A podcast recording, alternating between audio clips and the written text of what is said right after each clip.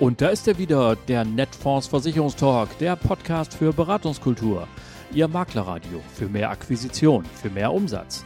Am Mikrofon begrüßt Sie wie immer Oliver Bruns. Moin!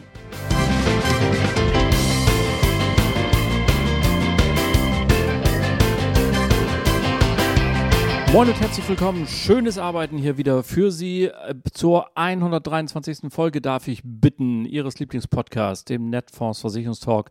Klasse, dass Sie alle wieder dabei sind, dass Sie eingeschaltet haben und vielen, vielen Dank für die vielen Rückmeldungen auf die letzte Folge vor allen Dingen. Andreas Schwarz hat hier ja Stellung genommen zum BVSV und ihr habt eingeschaltet wie die Weltmeister. Ganz große Klasse. Freut mich liegt die Latte jetzt natürlich besonders hoch, aber keine Sorge, auch diese Folge wird wieder cool und ihr werdet hinterher sagen, wie schön, dass ich eingeschaltet habe, wie schön, dass ich dabei war und dass ich zugehört habe. Was ist in der Branche los? Ich muss es sagen, die betriebliche Krankenversicherung, Freunde. Ihr wisst, ich bin da ein ganz großer Fan von.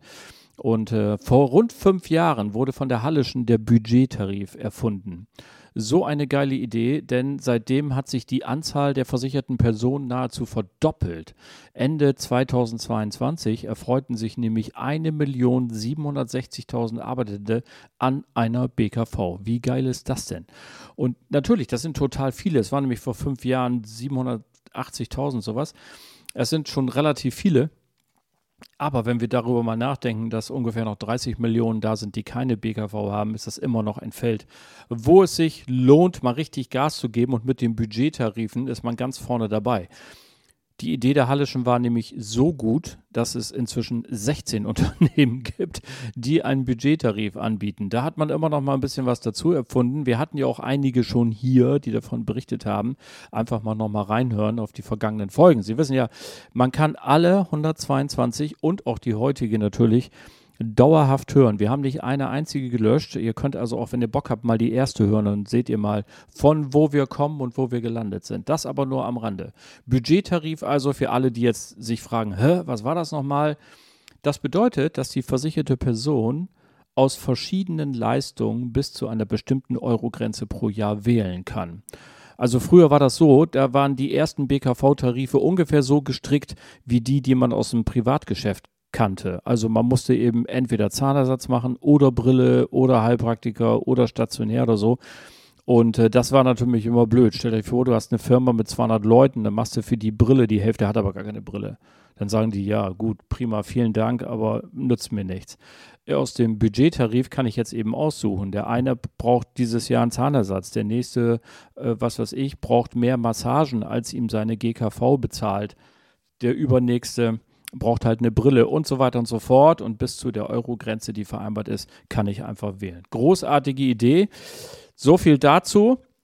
Ich wollte es einfach nochmal in Erinnerung rufen. Wie gesagt, ich bin ja großer Fan und freue mich auch darauf, dass auch bei Netfonds das Geschäft boomt ohne Ende. Es gibt Steigerungsraten bis übers Dach. Und äh, ja, seid dabei, Freunde. Ruft an ähm, und geht mit euren Gewerbekunden ins Gespräch. Es läuft, es läuft und es läuft. Apropos Gewerbe, wir sind da mal ein bisschen bei dem, was ich heute ins Schaufenster gelegt habe. Ich habe wieder zwei wunderbare Gäste und der erste ist Marc Schwabe. Der Kollege, der kommt vom HDI und äh, hat mir ein schönes Interview gegeben, auch zu seinem Gewerbegeschäft und sagt, wir haben eine Lösung gefunden, da kannst du in drei bis vier Minuten fallabschließend einen Vertrag mit Police erstellen. Das Ganze heißt Firmen Digital und was es damit auf sich hat, das erzählt er uns gleich. Und wenn wir damit durch sind, dann habe ich noch unseren alten Freund Norman Wirth wieder zum Interview gebeten. Wir waren im Juni das letzte Mal zusammen. Die Stammhörerinnen und Hörer werden sich erinnern. Schon damals ging es um die EU-Kleinanleger-Richtlinie. Ah, ihr wisst genau, das große Gespenst, Provisionsverbot und so die liegt ja auf dem Tisch. Die ist noch nicht in Kraft getreten, aber sie liegt auf dem Tisch. Und seitdem betteln sich jetzt so ein bisschen die Verbände. Da gibt es Gutachten und der andere macht noch ein Gutachten und so weiter. Jetzt gibt es ein Gutachten, da sagt der, der eine Professor, das ist alles total cool und äh, die Makler können sogar noch ihr Geschäft erweitern, alles easy going. Der andere Gutachter sagt, nee, da bin ich ganz anderer Meinung. Also, ich kenne nur einen, der wirklich Licht ins Dunkel bringen kann. Das ist Norman Wirth und der hatte Zeit und ein und natürlich Lust sowieso. Der hat sowieso rund um die Uhr mal Lust, irgendwie über seinen ganzen Krams da zu reden. Das ist unfassbar, was der Mann alles macht.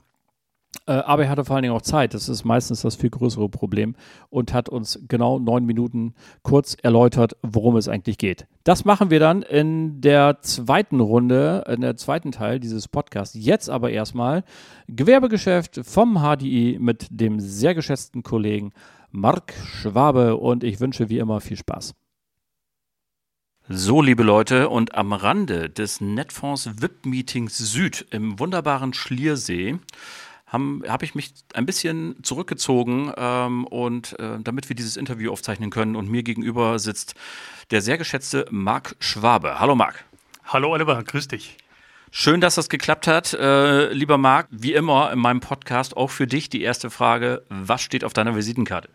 Äh, du sehr gerne. Also Marc Schwabe, ähm, ja, ich bin Key Account Manager im Bereich Pools, ja, im Spezialbereich Composite. Und ähm, ja, vielleicht zu mir gleich noch ein bisschen was erzählt. Ich bin äh, 42 Jahre alt, verheiratet, habe zwei Kinder mit 11 und 14 Jahren, also in der Freizeit auch genug zu tun. Und äh, ja, wenn man mich fragen würde, was mache ich auch in meiner Freizeit konkret, ähm, ja, das Stand-Up-Paddling gefällt mir sehr gut und ähm, ja, ich habe das Paragliden so ein bisschen für mich entdeckt. Aber das als kleines Highlight am Rande. Sehr gut. So, also Key Account Manager, was ist dein Spezialgebiet beim HDI? Wofür bist du zuständig? Ich bin grundsätzlich für den Gewerbefachbereich zuständig, aber der überstreckt sich natürlich komplett auf den Composite-Bereich, das heißt auch alles, was den Privatbereich mit einschließt im Sach. Sehr gut. So, dann kommt die zweite Frage, die meine Hörer immer gewohnt sind. Was hast du uns denn heute eigentlich mitgebracht? Ja, also mir geht es heute so ein Stück weit nochmal darum, ähm, das Gewerbegeschäft ja auch nochmal ein bisschen nach vorne zu heben und auch das, ähm, wie man das am besten forcieren kann. Ja? Und die grundsätzliche Frage, die dahinter steckt, ähm, wie kann ich Gewerbegeschäft einfach, transparent und äh, ganzheitlich auch bedienen? Ja? Okay, Marc, Gewerbegeschäft ist ja nun ein riesengroßer Bauchladen. Man kann den Bagger versichern, man kann ihn finanzieren, ich kann äh, alles Mögliche an Sachversicherungen unterbringen, die betrieblichen Versorgungssysteme. Was ist denn dein Spezialgebiet? Was meinst du jetzt, wenn du an Gewerbegeschäft denkst? Wenn ich an Gewerbegeschäft denke, denke ich äh, an den Heilwesenbereich auch mitunter, an Steuerberater, auch an Anwälte. Ja, und äh, du hast es richtig gesagt, Oliver, es ist ein großer Bauchladen und ich verstehe meinen Job darin, es ähm, jedem, der draußen beim Kunden sitzt, es möglichst leicht zu machen. Ja, den, den, leichten Weg zu finden, wie kann ich mit dem Kunden gemeinsam eine für ihn komfortable, effiziente Beratung auf die Füße stellen. Und äh, dafür haben wir auch eine Lösung. Na? Da sind wir ja mal gespannt. Was hast du da konkret in der Tasche? Ja, wir haben äh, Firmendigital in der Tasche. Und jetzt wirst du wahrscheinlich wissen wollen, was Firmendigital ist.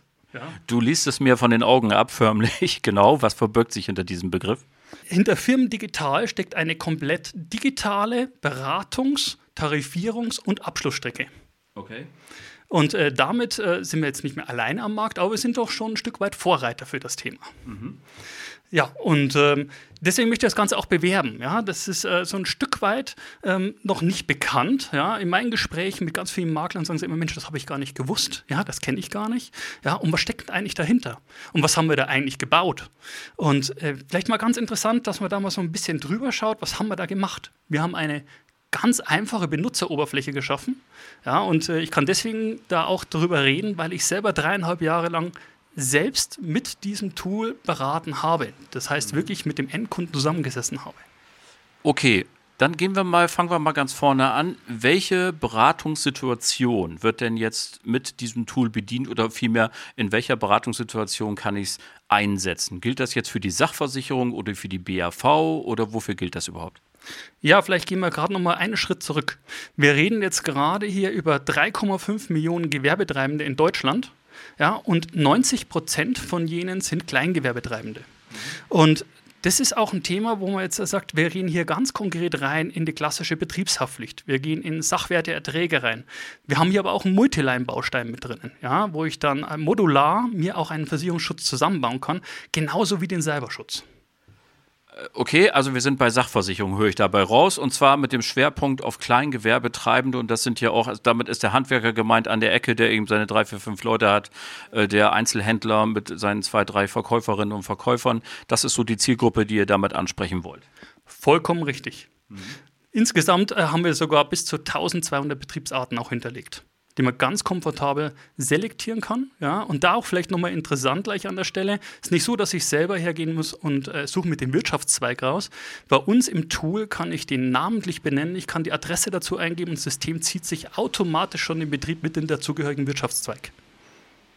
Okay, also dann, wenn ich auch nochmal auf meine Frage zurückkomme, die Beratungssituation ist also, ich lerne einen Unternehmer kennen und entweder stelle ich fest, der hat gar keine Sachversicherung, keine Betriebshaftpflicht zum Beispiel, oder er hat vielleicht eine von einem äh, Mitbewerber und ich kann dann mit Hilfe eures Tools gucken, ob ich ihm was Besseres anbieten kann. Habe ich das so richtig verstanden? Das hast du so richtig verstanden, Oliver. Ähm, es ist ja auch das Thema, und da muss man auch mal drüber reden. Ja, ich möchte ja nicht wegen jeder Betriebshaftpflicht, ja, wo ich jetzt ein Angebot haben möchte, eine Ausschreibung angehen gehen. Ja? Eine Ausschreibung, wenn ich die beantrage und dann rausschicke, das dauert mal vielleicht drei bis fünf Tage, bis ich dann ein Angebot vorliegen habe von den verschiedenen Gesellschaften. Und das ist ein Thema, wo wir gesagt haben, das ist nicht effizient. Wir wollen es ja für jeden, der draußen berät und gerade diese Zielgruppe auch hat, einen möglichst einfachen Weg suchen. Es soll effizient sein, es soll einfach sein und es soll für den Kunden auch gut nachvollziehbar sein, weil unser Tool, und da komme ich nochmal zurück auf die wirklich einfache Oberfläche und grafisch schön aufgebaute Oberfläche. Ich kann das in einer digitalen Beratung ja, wunderbar nutzen. Der Kunde kann auf der gegenüber sitzenden Seite an seinem Monitor dem wunderbar folgen und zwar absolut verständlich und das alles in Lifetime. Gut, also welche ähm, Sparten können mit dem digitalen Programm denn jetzt abgebildet werden? Wir hatten gerade das Beispiel Haftpflicht. Ich gehe davon aus, dass das nicht die einzige ist. Gibt es noch mehr, was ich damit abbilden kann? Ja, also wie gesagt, äh, neben der Betriebshaftpflicht grundsätzlich Sachwerteerträge, wenn ich jetzt in die einzelnen Bausteine reingehen möchte, auch das Cyberprodukt einzeln. Aber das tatsächlich Interessante ist bei uns die Multiline-Police, unser Kompaktprodukt. Weil in unserem Kompaktprodukt vereinen wir letztendlich all diese Einzelbausteine in einer einzigen Police mit einer Hauptfälligkeit. Und das ist noch natürlich für den Gewerbetreibenden absolut interessant und für einen selber auch im Handling sehr angenehm, weil ich muss mich nicht mit drei, vier, fünf Verträgen beschäftigen. Okay, dann Kommen wir aber noch mal ein bisschen darauf zu sprechen, welche Highlights denn diese Produkte haben. Also, weil so ein, ich kann mir vorstellen, der ein oder andere Makler, der uns jetzt zuhört, der zuckt ein bisschen zusammen, wenn du sagst, ja, ihr braucht gar keine Ausschreibung machen, ihr könnt gleich HDI machen. Da sitzen hier natürlich ganz viele in deinem Sessel und sagen, ja, wäre super, wenn ihr gleich unsere äh, Produkte macht und gar keine Ausschreibung. Dann musst du jetzt aber uns auch mal kurz sagen, was sind denn die Highlights, die Alleinstellungsmerkmale, wo hast du dieses Selbstbewusstsein her zu sagen, kannst dir die Aussparung sparen, du kannst gleich HDI machen. Also, ja, das hast du schön gesagt. Ähm, ja, kommen wir mal drauf. Also, der Vorteil, der natürlich schon mal da ist in der Kompaktpolice, ist der, dass wir ein absolut modulares System haben. Ja, das heißt, ich kann, jetzt reden wir nochmal über die Live-Beratung, ja, wo ich mit den Kunden am Monitor auch zusammensitze, ja, und ich gehe das Ganze durch. Ich kann jeden Baustein individuell anpassen. Ja, ich kann ihn sofort nach dem Wunsch des Kunden anpassen. Ich kann das sofort tarifieren. Ich kriege sofort einen Beitrag. Ja, und um deine Frage, die absolut gerechtfertigt ist, ja, äh, wie schaut es denn aus mit dem Marktvergleich? Da kann ich auch sagen, da verstecken wir uns auch nicht. Ganz im Gegenteil, weil wir haben ein Best Advice Plugin gebaut, ja, mit dem wir auf eine ja, auf einen Marktvergleich kommen mit Syncsurance und am Ende des Tages genau das machen, dass der Makler an dieser Stelle genau seinem Job nachgehen kann, sagen, ich habe nicht nur eine Gesellschaft rausgesucht, sondern ich erstelle eine Berechnung, ich gehe hier drauf und kriege sofort, ja, live gerechnet einen Marktvergleich, wo ich sagen kann, wo sticht denn hier der HDI dann auch heraus? Auch leistungstechnisch, nicht nur beitragstechnisch. Okay, das hört sich ja schon ganz anders an, ne? dass man sagen kann, okay, äh, da kommt es äh, dann zu einer Übersicht, wo ich dann eben meinen Kunden auch überzeugen kann und sagen, guck mal hier mit dem HDI-Produkt stehst du auch wirklich gut da, nicht nur weil ich das cool finde, sondern weil es eben auch dem objektiven Vergleich standhält. Ähm, trotzdem komme ich nochmal drauf zurück, gibt es denn so auch vielleicht neben der modularen Beratung und der einfachen digitalen Abschlussstrecke auch Leistungs Bausteine, wo du sagst, die gibt es so nur beim HDI, da ist das was ganz Besonderes? Ich denke, das Besondere steckt darin, dass es gerade in dieser modularen Welt jetzt keine unnötigen Überschneidungen gibt. Mhm. Ja, ist letztendlich auch wahnsinnig interessant für den Gewerbetreibenden draußen, dass er nicht für Leistungen bezahlt, die er gar nicht in Anspruch nimmt. Mhm. Was natürlich auch ein Riesenvorteil ist, und hier reden wir nochmal über die Zeiteffizienz am Ende des Tages. Ich kann wenn ich mich gut auskenne in unserem Tool, ja, und das heißt gut auskennen, äh, ich habe das zwei, dreimal bedient, ja, dann kann ich in drei bis vier Minuten fallabschließend ja, eine, einen Vertrag erstellen für einen Gewerbetreibenden, der bekommt unmittelbar die Police. Und das ist natürlich auch ein, ein wahnsinniger Zeitvorteil ja, in zweierlei Hinsicht. In erster Hinsicht, dass ich nicht warten muss, bis ich Angebote erhalte von einer Gesellschaft, ja, sondern ich kann es ganz individuell mit dem Kunden direkt eingehen. Und die zweite, dass ich ihm sogar noch am selben Tag auch die Polisierung bieten kann. Ich werfe jetzt gerade einen Blick aus dem Fenster und da regnet es leider. Das bringt mich aber noch zu einem schönen Stichwort, das du mir im Vorgespräch äh, gesagt hast, denn du möchtest unbedingt noch über den Umbrella-Schutz reden. Dann mal los, was hat es denn damit auf sich? Ja, wir haben den Umbrella-Schutz auch mit eingebaut und ich denke, das ist ein hochinteressantes Thema, weil ich habe natürlich immer die Situation, oder oft, ja, immer ist nicht richtig, aber oft die Situation, dass noch ein Vorvertrag läuft, ja, und äh, ich möchte jetzt nicht warten und mit dem Kunden mich in einem Jahr wieder zusammensetzen. Und mit unserem Umbrella-Schutz kann man einfach hergehen und kann komfortabel sagen, pass auf, ich baue dir jetzt einen besseren, einen angepassten Versicherungsschutz auf. Die aktuelle Police läuft ja noch bei der Gesellschaft, der Schutz ist auch gewährleistet. Das heißt, im Schadenfall alles kein Thema, geben wir natürlich Akte noch an den aktuell laufenden Vertrag. Aber alles, was diesen überschreitet oder was nicht versichert ist, ist über unseren Umbrella-Schutz am Ende des Tages mitversichert. Und das steckt hier mit drinnen in der Kompaktpolice. Äh, okay, aber er zahlt erst die Prämie erstmalig, wenn der dann äh, der alte Vertrag abgelöst wird durch den neuen. Habe ich das richtig verstanden? Es findet eine Gegenrechnung statt, richtig? Also es wird der Nettobeitrag des aktuell laufenden Vertrages gegengerechnet, ja, und das Einzige, was dann fällig sein kann, ist eine Mindestprämie und da reden wir von 100 Euro netto, netto die in etwa da auch greifen.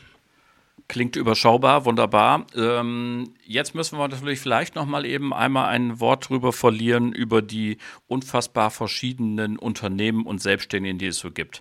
Ja, also es hat ja nur nicht jeder diese klassischen Berufe wie ein Einzelhändler, ein Dachdecker oder was auch immer oder äh, was man halt so kennt, sondern es gibt ja auch außergewöhnliche und skurrile Unternehmen und Freiberufler und es stellt sich immer die Frage, kann ich mit jedem, der irgendwie selbstständig und freiberuflich ist oder ein Unternehmen hat, zum HDI kommen? Oder gibt es da auch irgendwelche Gruppen, wo ihr sagt, nee, also den wollen wir auch nicht so gerne? Wie sieht es da bei euch aus?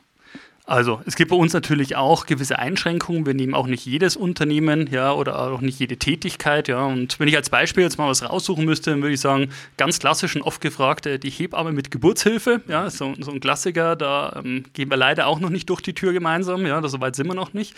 Und ähm, das Zweite, was ich ein zweites Beispiel vielleicht mal dran nehme, ist äh, Autohäuser. Ja, Autohäuser ist auch noch so ein Thema, wo wir gerne hätten, aber da sind wir auch noch nicht so weit. Und jetzt kommen wir auch zu, zu einem wichtigen Punkt, ja, die ich vielleicht auch nochmal hier gleich mit mit reinbringen möchte. Wir haben hier eine absolut hundertprozentige Klarheit bei uns. Das heißt, wenn mir das System sagt, wir versichern das nicht, dann weiß ich als Makler auch ganz klar, okay, gut, ich brauche da nicht nachfragen, ich brauche keinen Ausschreibungsprozess. Ja, der HDI versichert dann einfach diesen Zweig nicht. Ja. Mhm. Umgekehrt aber auch ganz interessant, äh, es gibt auch Konstellationen, wo man vielleicht nicht ad hoc ein Angebot schon berechnen kann. Ja, wo man sagt, das ist ein bisschen komplexer. Da muss vielleicht ein Underwriter nochmal drüber schauen.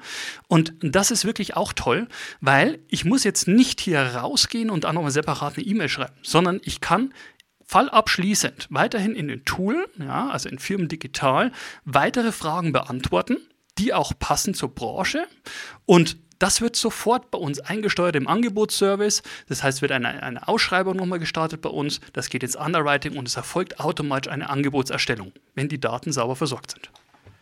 Okay, ich glaube, das ist gut rübergekommen. Ähm, dann bleibt jetzt abschließend eigentlich nur noch eine Frage: Wo findet man denn diese Digitalstrecke Firmen Digital jetzt?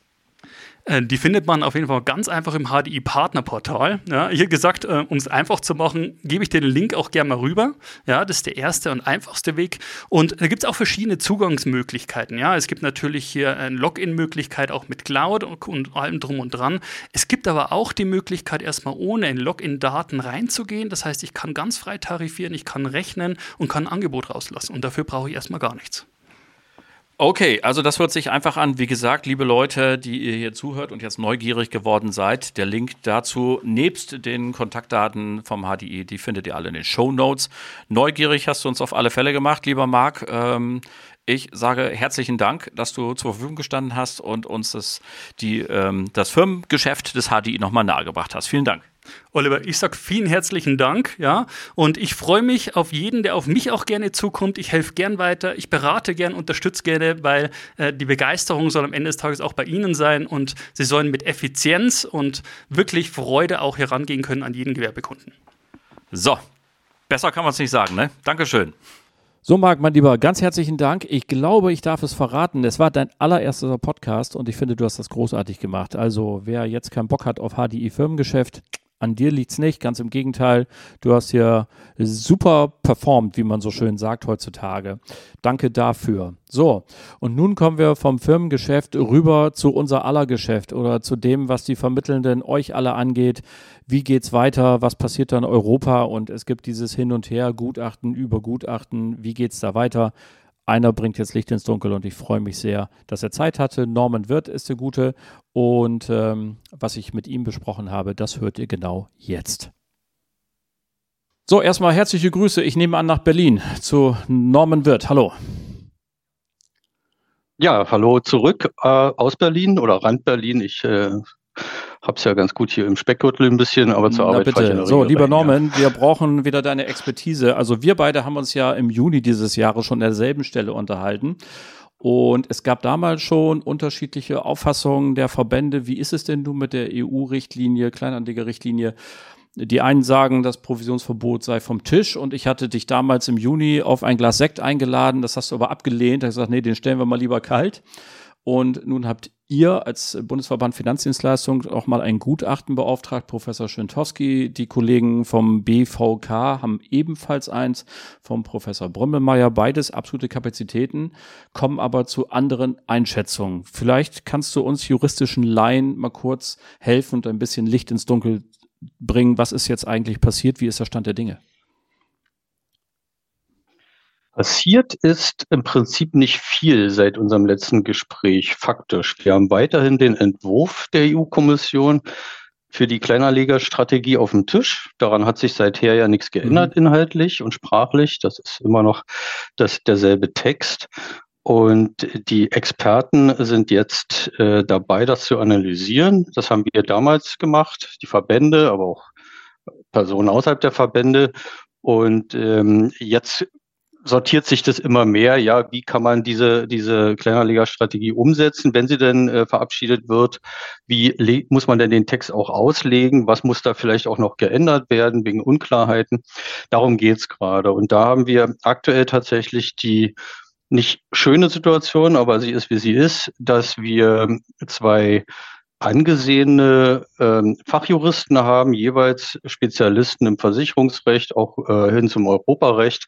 Einmal den äh, Professor Schwentowski, der vom AfW schon ähm, Anfang Mai beauftragt wurde, ein Gutachten zu erstellen. Wir waren da schon länger im Gespräch und ähm, das hat er uns dann auch schon ähm, ganz final am 4. Juli, Tag, also Das passt ja gut. Day, ne?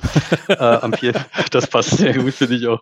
Am, am 4. Juli präsentiert und äh, wir haben es jetzt zwar erst später öffentlich gemacht, aber wir haben es natürlich jetzt schon länger in der Schublade und ähm, haben das dann im Rahmen der Stellungnahmefrist oder als wir unsere Stellungnahme abgegeben haben zu der äh, Kleinanlegerstrategie haben wir es dann auch öffentlich gemacht. So und ähm, andersrum haben wir eben Professor Brömmelmeier, der vom BVK beauftragt wurde, wo ich offen gestanden im ersten Moment etwas erstaunt war, weil für den BVK von Anfang an ja klar war, dass da kein Problem drin liegt in der Kleinanlegerstrategie. Jedenfalls hat man dort kein Provisionsverbot gesehen, beziehungsweise nicht die Gefahr eines Provisionsverbots. Aber man hat dann eben vom BVK Brümmelmeier, Professor Brümmelmeier beauftragt, der dann jetzt auch vor kurzem sein Gutachten präsentiert hat, wo er auch schon auf bestimmte Aspekte eingegangen ist, die auch Schwentowski genannt hat. Und er kommt eben doch zu etwas anderen Schlussfolgerungen insgesamt und äh, meint tatsächlich auch, dass da keine Gefahr besteht und dass da kein Provisionsverbot für Makler im Raum ist. Wir sind weiter und das flankiert, oder was heißt flankiert, dafür haben wir ihn ja gefragt. Mhm. Wir wollten seine Expertise haben.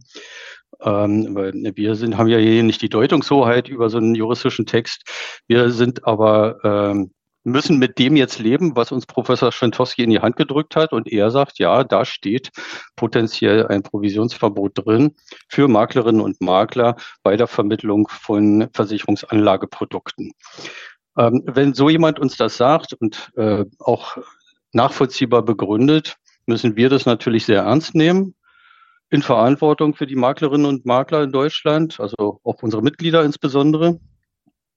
und als der zahlenmäßig größte Maklerverband ähm, sehen wir uns dann da natürlich auch in der Pflicht, hier entsprechend das zu adressieren. Und das adressieren wir in der Politik, das adressieren wir in Brüssel und werden dafür uns einsetzen, dass die Unklarheiten beseitigt werden, die offensichtlich da drin sind. Genau, das, äh, also erstens vielen Dank mal für die Arbeit an der Stelle, äh, die ihr euch macht. Ähm, aber für mich, wie gesagt, als Laien liegt da nicht eigentlich schon der Beweis drin, dass diese, ähm, dass diese EU-Richtlinie nicht besonders klar formuliert ist, wenn zwei Koryphäen des Versicherungsrechts, beide auch europäisch bewandert, wie du es eben beschrieben hast, zu unterschiedlichen Einschätzungen kommen. Das ist doch eigentlich im Grunde genommen eine Steilvorlage zu sagen, das muss nochmal nachjustiert werden. Äh, und Frage, aber ja, Frage absolut. ist natürlich, wenn es nachjustiert wird, äh, ja. wird es am Ende schlimmer?